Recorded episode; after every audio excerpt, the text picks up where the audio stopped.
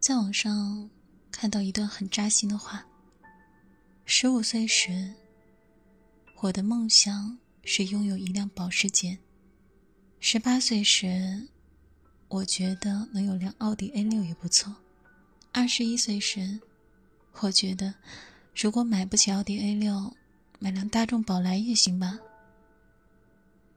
今年我二十三岁，什么车也不想买了。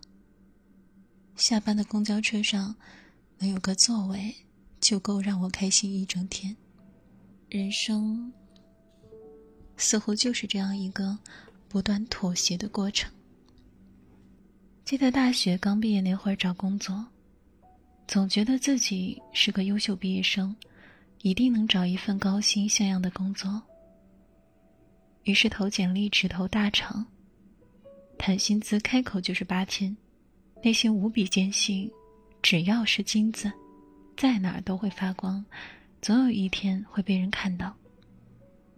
可等到真正面试的时候，就开始四处碰壁，因为学历高的人很多，工作经验丰富的也不在少数。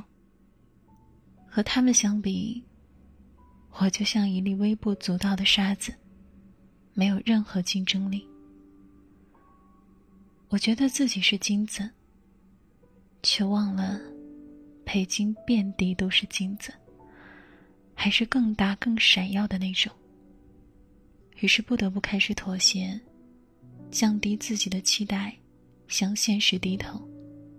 找工作是社会给我上的第一课，学校里的排名和奖状会在一定程度失效。用很多年建立起来的自信，也会面临新的质疑。抬头挺胸走进一栋栋高楼大厦，又会灰头土脸失望而归。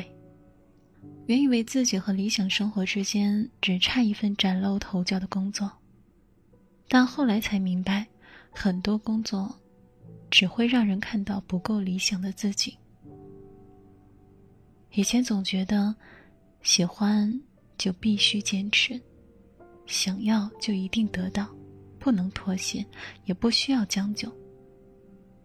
可后来经历的事儿越多，就会意识到，人生有太多太多的事儿，都无法按照自己的想法来实现。妥协，才是人生常态。找工作的时候需要妥协，才能保住一个饭碗；租房买房的时候。需要妥协，才能在这个城市有自己的一席之地。谈恋爱、结婚的时候，需要妥协，才能勉强找到一个相伴余生的人。似乎每个人都在节节败退的时光里，学会了向生活妥协。而这些妥协，并不是因为不努力、不够坚持，恰恰是因为努力过了，才知道。能在最喜欢和很讨厌之间找到其中一个选项，就已经很不错了。生活中还有很多事儿，是你即使很努力，也依旧无能为力的。所以，只要日子能过下去，妥协一点又如何？罗翔老师说过的一段话：人要接受事与愿违，因为我们太有限了，我们只能做我们觉得是对的事情，然后接受他的事与愿违。确实如此。可能每个人都经历过无奈、妥协、接受的过程，因为跟生活相比，其他的都算不了什么，栽跟头。撞南墙，跌入生活的谷底。当生活的磨盘一遍遍将你碾碎，你就会知道，能好好活下去，就是一种胜利。不管是以怎样的方式。都说成年人的妥协，一半是理解，一半是算了。理解了生活的事与愿违，对自己无能为力的事儿。也就算了。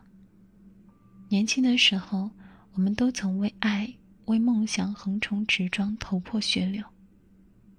但不知道从哪天开始，他们就学会了顺应社会的规则，接受生活的压力，满足长辈的期望，成为了一个世俗的人。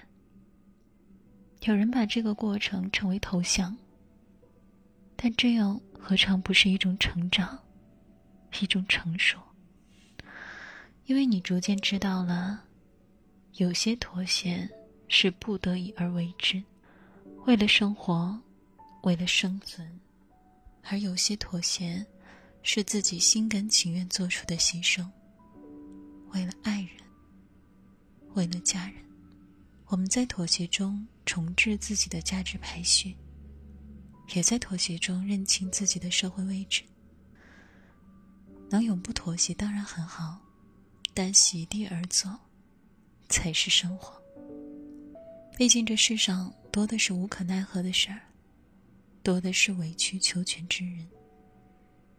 生活中，有人来往于霓虹，就有人残喘于市井。